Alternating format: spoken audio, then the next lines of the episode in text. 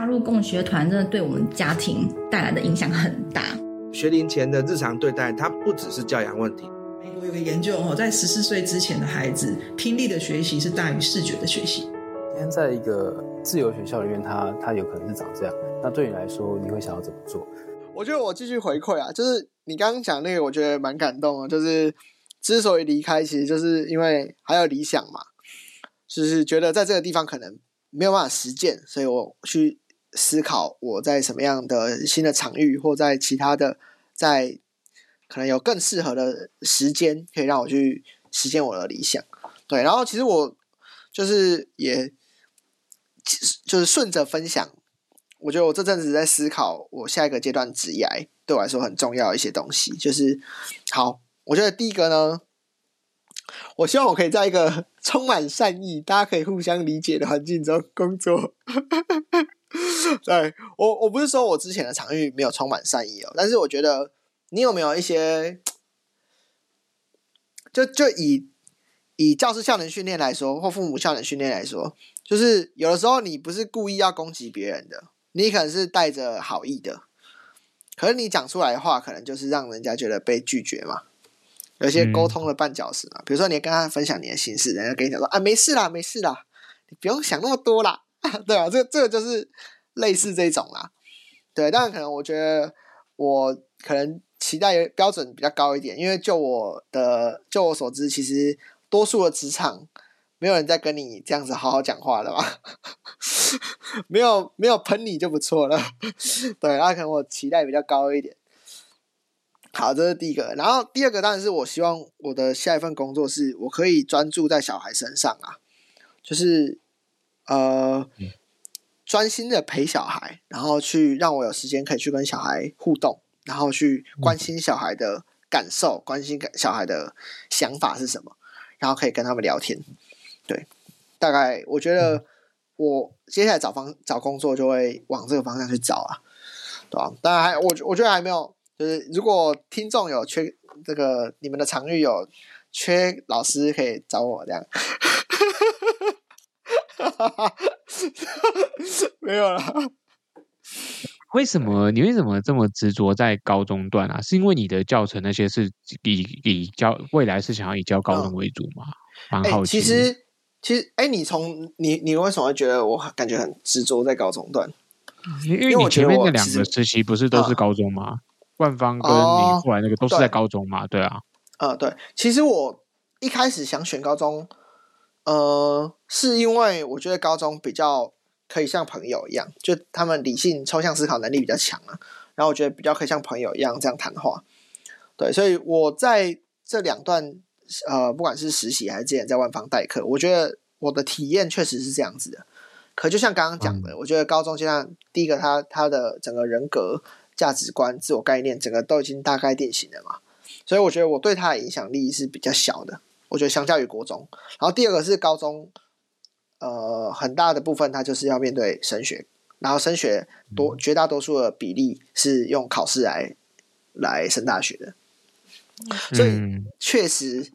我觉得我接下来可能会往国中去走，而且我我这两周，我过去两周我在人文国中小当实习老师啊，就是那边的国中生真的好可爱哦，就我觉得国中生也不错哎，嗯，就很单纯，然后他们会跑来跟你讲，苏哥，哎，苏哥怎么样怎么样？说你你耳朵怎么了？因为我耳朵最近就是去就是发炎，然后他们就会来关心，就觉得哦。国中生我也可以啦，对，所以现在没有那么执着在高中了。国中、高中，我觉得我都可以。对，因为如果，嗯，好，我因为我自己现在在算是蒙特梭利学派的一个教师嘛，对，我说以蒙特梭利来的理观点来看啦，就是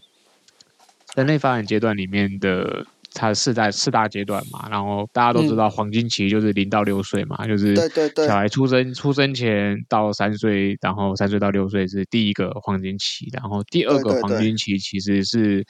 就是它定义就是十二到十五啦，就是它我我们一般讲的中学、哦、中学阶段，所以其实我自己在听你前面的很多的这些很好的理念跟呃操作手法，对不对？我认为啦，在国中阶段，它应该是最有效果的，因为重塑一个人有两个阶段嘛，就刚刚讲第一阶段就零到六岁，那零到六岁其实基本上是家庭家庭功能为重，就是说有一个很有一个很美好的家庭，基本上这个孩子人生已经成功一半。那第二阶段就是，对啊，这这真的是讲，我认为在台湾的社会，你尤其你可以看得到，就是你在零到六岁充满爱的环境的家庭的那个孩子，他长出来的样子就不太会往往我们想到的那些不好的路走过去了。对，就是我认为那个爱是很明显的，对。嗯，然后，哎，请说。我我想提问，就是以蒙特梭利他们的观点，为什么说在十二到十五的影响会比可能小学阶段还要更多，因为我想这种可能是越小影响越大。因为基本上他是这样，他是看的是他看的是人类在不同的发展阶段里面，他所具有的学习爆发能力。那以学习成长曲线，对不对？零到六岁的那个成长曲线基本上是无穷的一个。你根本无法去去，对你根本无法去线性化，就是说，哦，你你期待一个孩子会长在什么区间？因为你会发现他从不会走路，只会爬，然后到会翻身、会会坐、会站，这些都是一个你根本。不会去想象到说，呃，人可以从本来那个小鬼那个一坨东西，然后 成这个样子，对，就是那个那个是很明确的。我相信，就是家长应该可以感受得到，就是说零到六岁的孩子，他们在那个语，包括说你去想想看哦，小孩怎么学语言这件事情，他没有文法。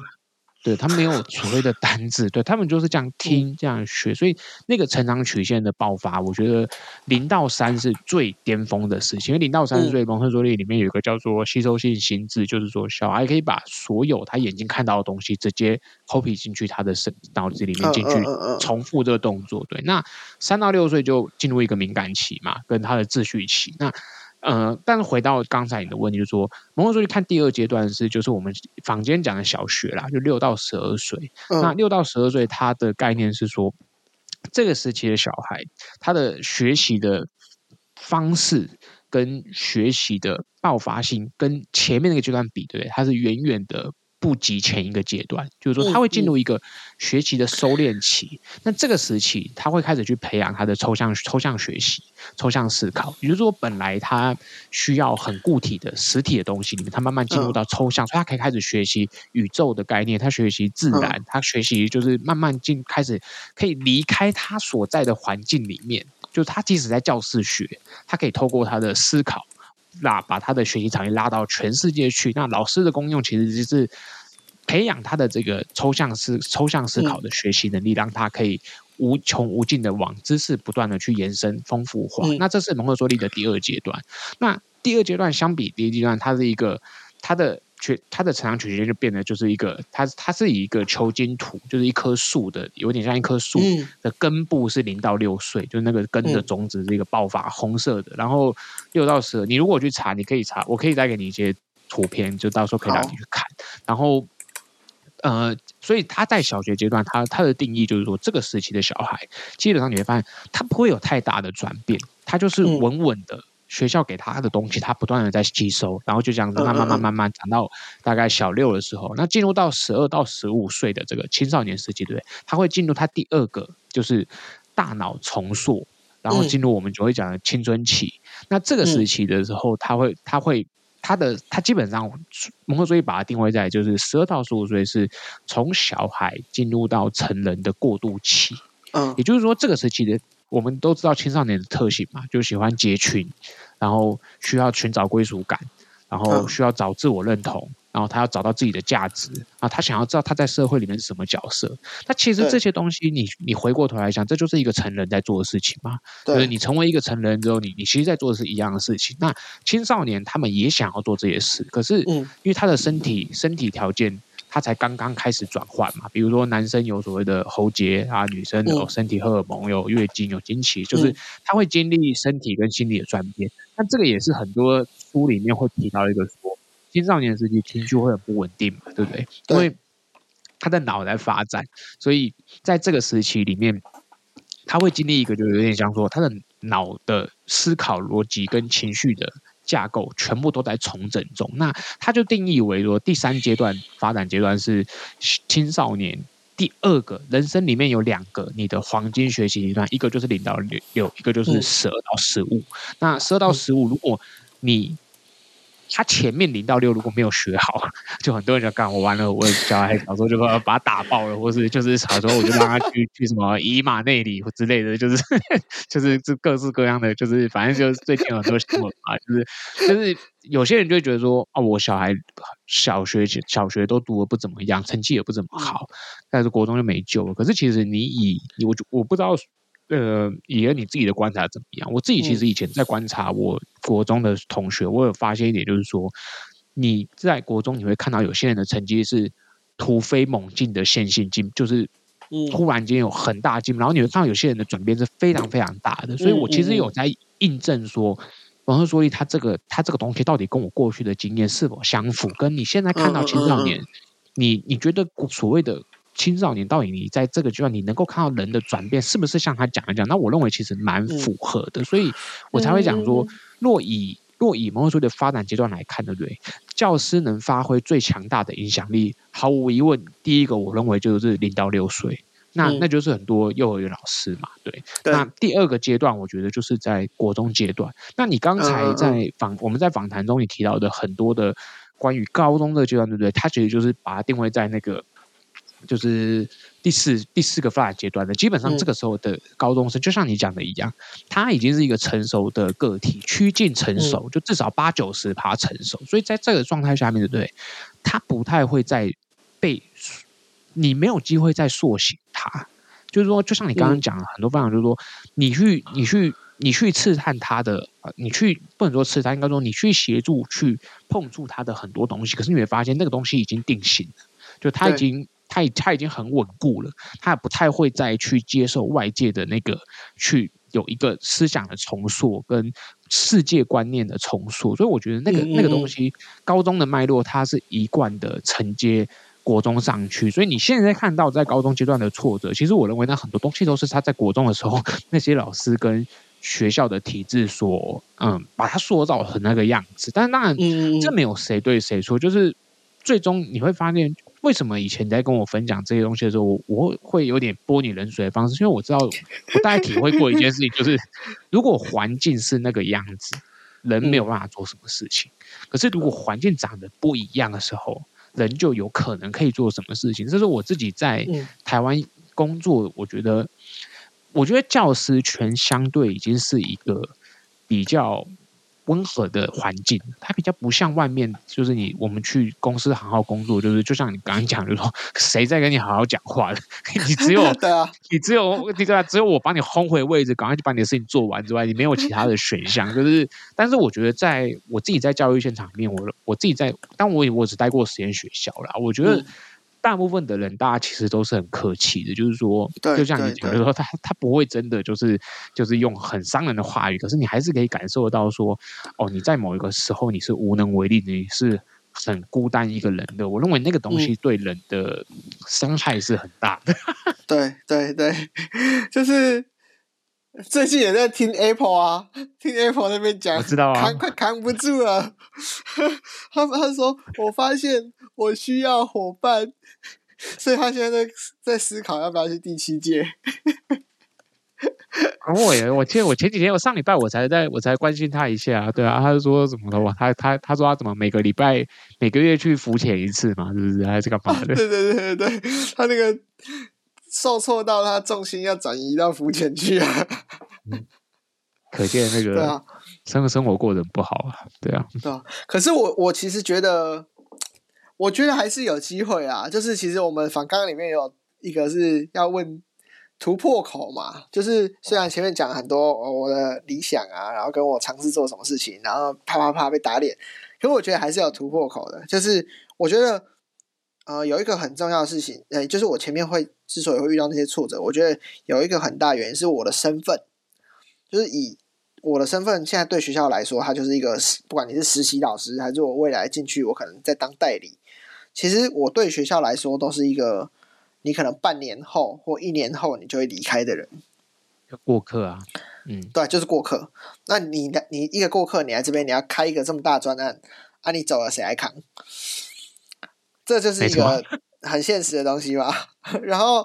或者或者再更进一步的是，我跟那些人，就是你你就算是我不知道听之前看什么书就讲到的，就是一间你就算你今天是 CEO，你进到一个新的环境里面，你可能前三个月你都是先观察。然后你后面观察人际打通了，你要推什么东西再来推。嗯，对啊，我我就是进去第二个礼拜就给人家跑去提案。哎，所以我觉得年轻人血气方刚，对，血气方刚啊。但我觉得那个其实我实习的学校大家都还蛮包容，就是啊，知道这个年轻人就是血气方刚，那他们也愿意听我讲话啊，就是愿意跟我讲说，哎，他们觉得困境在哪里？对，所以也是蛮感谢他们。对，当然，但是当然就是。你今天不是一个在这里的永呃永久员工，然后你跟这里的人的连接也没有那么强，那其实是你要做一个实验班，一定是要大家一起投入时间心力的嘛。那如果啊、呃，简单来说，就是我觉得成功条件是你是这一间学校的资深老师啊，就哎，而且你要是正式老师，然后你跟大家有有关系，你可能过去帮过人家，所以你今天要做实验班的时候，人家可能是愿意出一点力。或至少不要卡你，有点人情 的人情在里面。对对对，在那边就是呃，白话一点就是你先去蹲呐、啊，你蹲个十年之后再来做。嗯、对，但是但是这个东西就是呃，不一定要我蹲嘛，对不对？搞不好我可以找到一个愿意做这件事情的资深老师啊。嗯，所以那个听众有资深老师，欢迎跟我联络这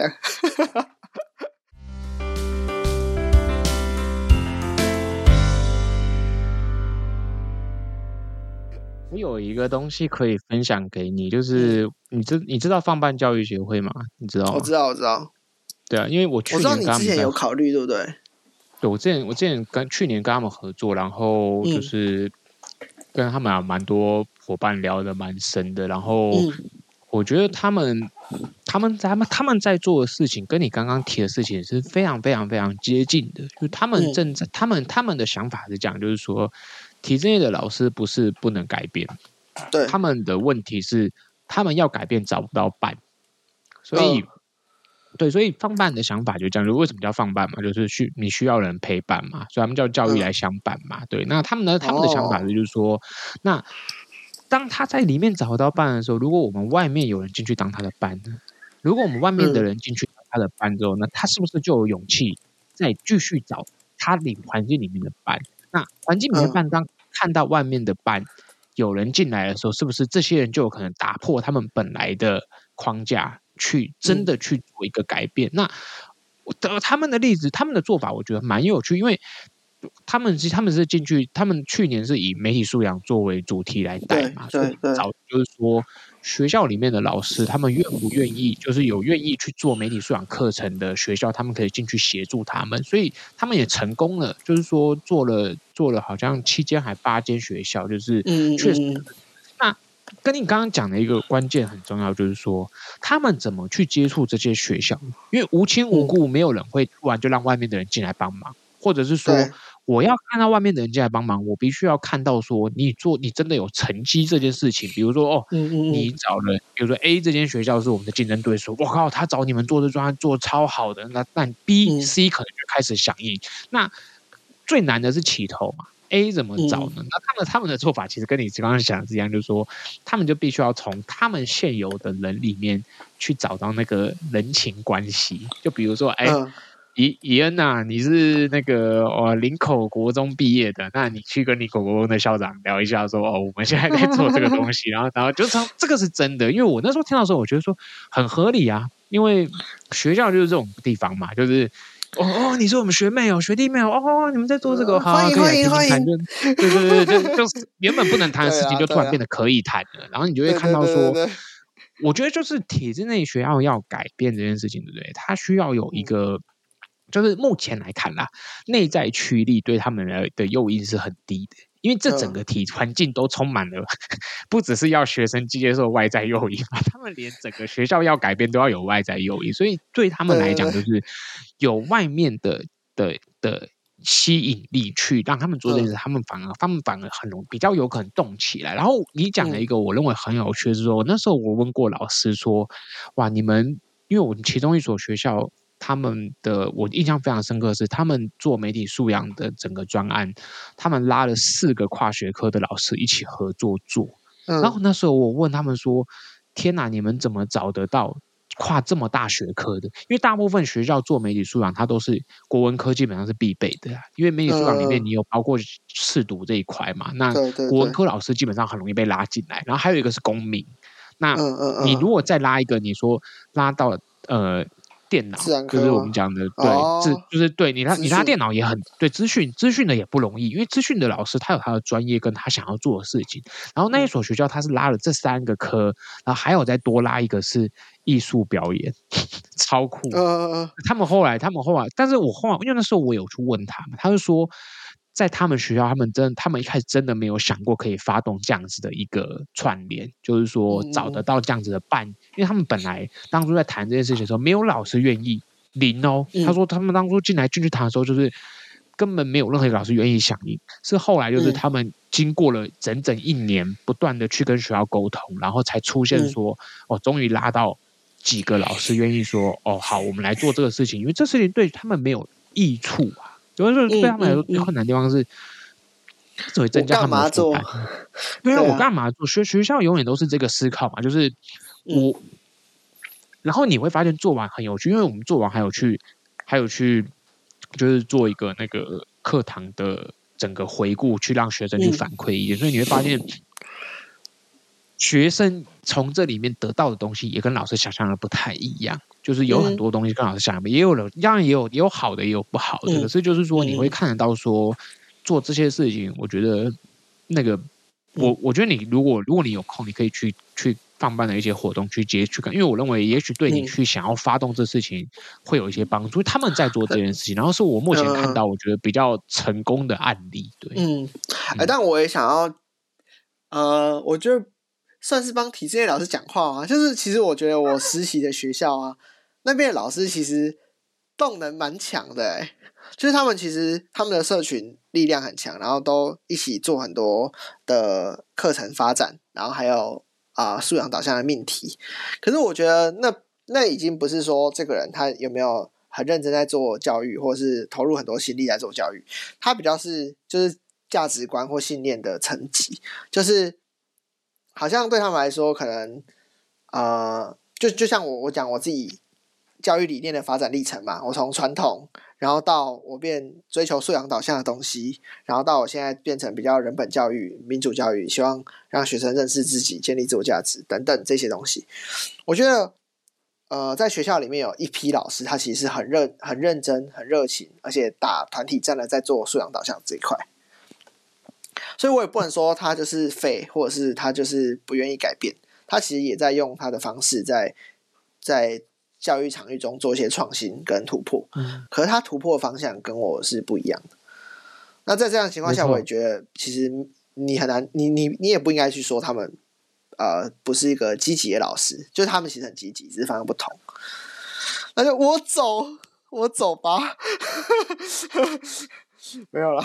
就我觉得在体制内要做，就算我就是如果我自己想要进到体育体制内去做这件事情，其实我觉得还是有办法做的。只是他的那个门槛可能是我要先考个五年的教师甄试，然后考上之后我要去做行政，然后做完行政，如果我还还没有被同化的话，我就可以来做民主教育。可我觉得啊、哦，好累哦，就是 我想，就是所以，所以我现在就在想说，就是那那我是不是先去找一个理念比较相近的可能实验学校，然后我在那边我可以花比较多时间心力在做。跟孩子有关的事情，因为如果我要在体制内的话，我可能要花很多时间在考，在准备教甄嘛，在读书，对？就是我希望先花时间在小孩身上，然后我也可以持续的学习跟小孩互动，跟影响小孩的这方面的专业啊。蛮同意的啊，我我我我觉得我刚才那一段论述也不是要去批评说铁真老师不愿意改编，哦、对，对，因为我觉得我进我自己进去去年进的那几所国中，我都觉得天哪，这些老师。很感动，就是他们并没有，因为其实我觉得我进放办做跟他们一起进校去做很多的活动的时候，嗯、我最大的收获是，我觉得我我比较能够站在铁真老师的立场去看待他们的努力，跟就像你刚刚讲，就是说他们只是大家的目标不同，大家的方向不同，可是其实大家都很努力在做某一些事情。那嗯，我觉得对他们来讲，他们最大的困境应该是说。他们要改变一个，他们要去做一个改变，都必须要挑战很多的结构跟人跟制度，所以对它不像实验学校，就是说我今天大家只要有一个人出来响应，可能大家就会动起来。可是你在体制内学校，就是你，我认为放慢在他们做一个很有趣，就是说你你要去做这个改变，你可能去思考的是一个是你走课程，或者是走所谓的。组织性的制度面的，你怎么样去置入一套系统，去让这些学校有办法发动改变？我认为那个是我去年跟他们做的时候，我看到一个最不一样，就是说，诶，他们居然用了一种系统去让体制内学校里面去产生一个师生民主对话的工作坊，这种东西可以可以出现在里面。那我觉得，我的我觉得那个系统是很不容易的，因为嗯嗯，传统学校包括我们自己进去学校跟老师讨论，老师都说他们从来没有想过可以跟学生这样对话。因为嗯嗯嗯，就是对老师来说，那个刺激是非常非常大。在体制内，我觉得很多老师碰到的一种状况是说，他们年纪也大了。你知道，对年纪大的老师来说，你要去设计新的教案，然后你要尝试你没有尝试过的东西，跟跨领域的学科，其实对他们来说，挑战难度非常非常大。我觉得那个会是很多教育现场，就是我我的感觉啦。很多人他不愿意改变，是并不是他不想跟你合作，而是他害怕失败。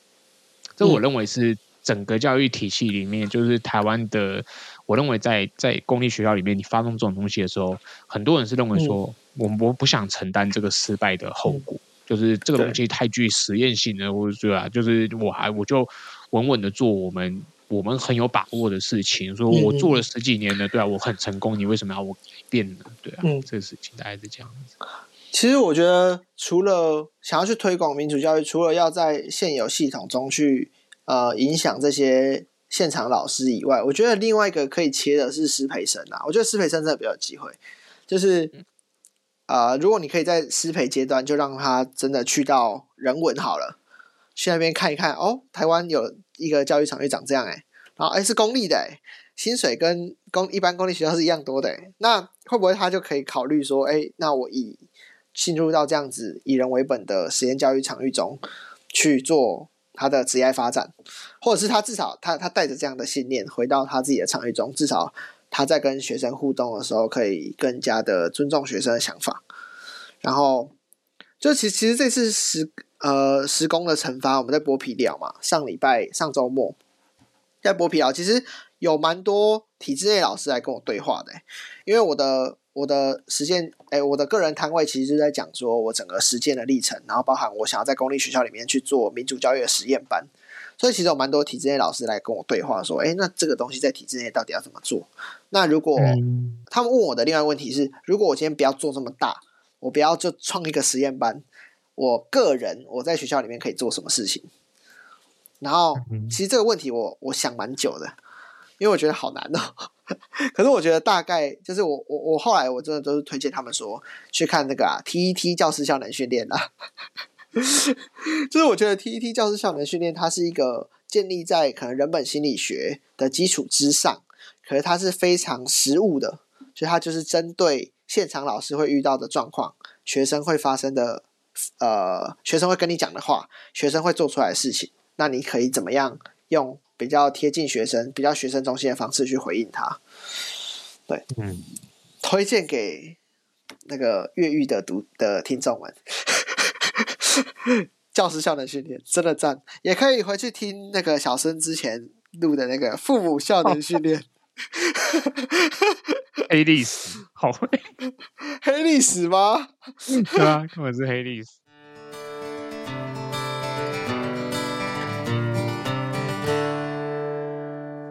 没有啦，我觉得那是很好的书啦，就是确实，因为教师教练我也有买啦。不过，因为我看完父母教练，我觉得就是我之前有朋友跟我说，两本书基本上是相同的东西啊，只是说角色不太一样，对，大同小异。所以，对啊，我觉得就是大家可以挑一本看。如果你是父母，你就看父母教育学啊；如果你是老老师的话，你就你就可以看教师。因为我觉得这本书算是万用啦，就是不论你是什么样子，真的好用理理念的家庭，我认为这本书都会，就是你有办法实践的话，对对对，对吧？难度难度永远难难。他这本书我自己认为啦，他是他的问题在于说，就是。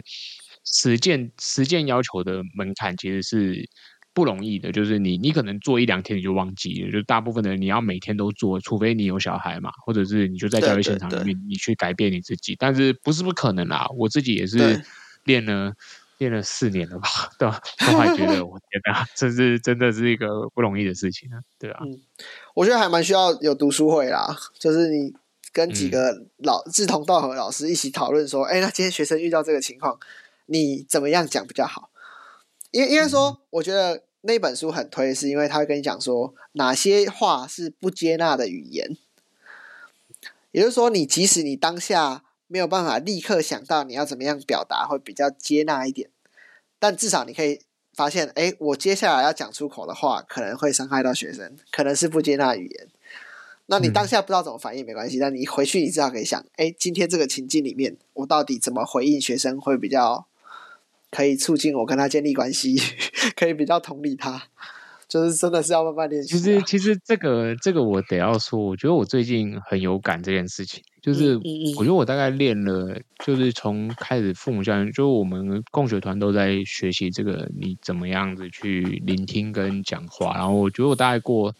三年吧，就我小孩到今今在这几个月吧，我才很有意识的发现说。某一些话在你还没讲出口之前，你就会觉察到，嗯嗯，这句话是很伤人的，对。然后我发现这个东西是我自己觉得是我对我来说是一个新的体悟啦，就是我以前没有办法在话讲出口前，我就发现说我不能这样讲，这是一个不对的，呃，不是一个不对的话语，我应该要换一个方式讲，或者是说我现在不应该讲这个话。啊，嗯、我觉得我我一直到就是你真的练到一个程度的时候，你的觉察，我觉得那跟萨提尔也蛮像的吧。就是说你，你你真的有办法进到你很深的那个心里面去了解，说我想讲的话是 A，可是我讲出来的话永远都是 B 跟 C。就是你你怎么样把那个 B 跟 C 拉回去 A 里面？嗯嗯嗯、我觉得那个东西对每个人来说都是，呃，蛮不容易的。对啊，这是要慢慢练的。好啦，我们今天很荣幸邀请到我们苏哥 来我们节目分享这么多很精彩的内容，我觉得真的是血泪血尿死啊，血泪死。对啊，还蛮惨的啊，但我觉得还蛮庆幸，我竟然还还活着，还我觉得还是有一些盼望的啦，虽然挫折很多。我觉得你走过这一段对你的帮助是很大的，就是说你走完，然后你还能够在这么短的时间看起来你还算是有振作起来，对啊，我觉得这是很好的。你知道我去年我我那时候前年我离开我在场域也碰到就就我刚刚讲那一段的时候，我那时候低低潮大概就是我大概都会需要。三个月到四个月，我才有办法走出一个，就是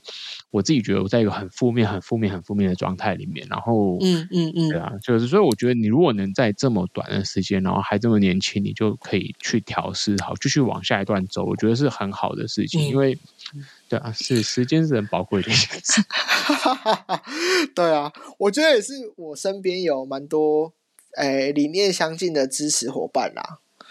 就像，嗯、就是我像我有有几个读书会，然后大家都会讨论一些这方面的议题。嗯、然后其实也是我们我们说是读书会，比如说之前我们在读智商理论与实务，可是其实我们很多时候读就是一边讨论书的内容，其实我们也是要回到自己身上，然后去分享。比如说你今天你这最近在学校里面遇到的挫折，你其实这些事情就是拿出来谈，然后就变有时候变同才智商，互相疗愈这样。好的啊，这是好的啊！啊我觉得这个真的是做教师这个行业，我觉得有伴是最重要的啦。对啊，对啊，真的是。嗯，好了，感谢小孙的邀约啦。好，最后再帮我们那个正大第七届打个广告啊！就现在我们节目这一集上架，应该会是再过几天，就三月的第一个第一周我们就会上。然后就如果说听众朋友你是走在教育这条路上，然后你对实验教育有兴趣，或者说你对今天我们谈的民主教育很有兴趣，我就觉得正大的这个计划蛮适合你去走一走，去听一听学习的。我觉得我也可以补充一下，就是这个。正就是跟听众朋友补充一下，就是这个对我而言，实验教育工作者培育计划它一个很大的价值。我觉得第一个是你可以，呃，你今你如果你是呃计划成员，基本上全台湾各个实验教育场域，你畅行无阻啊，想去哪就去哪，对，横着走，你就报说报实验教育计划中间啦，对，你的学习学习的中间，对。对，所以如果你是很想要去看各种教育模式的人，就真的非常适合。然后第二个是你有很强烈想要实践的教育理想，跟你有一个很大的蓝图。然后我觉得你，因为在这个过程中，你会有很多资深的实验教育前辈去跟你，不管是小组的讨论，还是你一对一你要找他谈，他们都超级愿意去辅导你，然后去给你资源，甚至帮你串人脉。所以我觉得，如果你有自己想干大事的，你参加这个计划就对了，就是你你会直接触及到台湾实验教育圈的很核心的那些人们，对，所以顺便帮大家推荐，就是帮实验教育推动中心推荐一下这个计划。好啦，那我们听众朋友就下一集再见啦，大家拜拜。OK，谢谢，拜拜。